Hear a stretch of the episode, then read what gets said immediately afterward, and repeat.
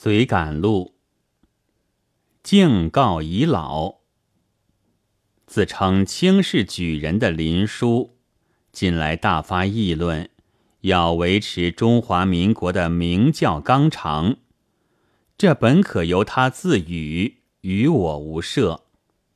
但看他气闹哄哄，很是可怜，所以有一句话奉劝：你老既不是敝国的人。何苦来多管闲事，多讨嫌弃？近来公理战胜，小国都主张民族自决，就是东邻的强国也屡次宣言不干涉中国的内政。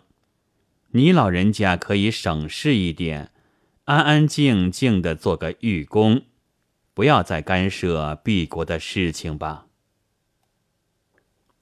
孔教与皇帝。报上载，清廷赏演圣公孔令仪骑朝马，孔令仪上折谢恩。原来他也是个遗老。我从前听人说，孔教与帝制及复辟都极有关系。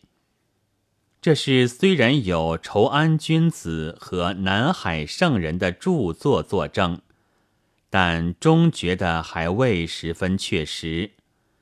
现在有这位至圣先师的嫡孙证明，当然毫无可疑了。旧戏的威力，前次北京大学的谣言，可算是近来一大事件了。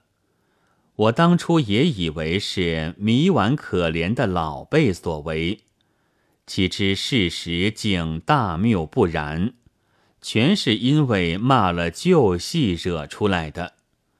主动的人只是经生小说里的一个李四，听说还是什么剧评家嘞。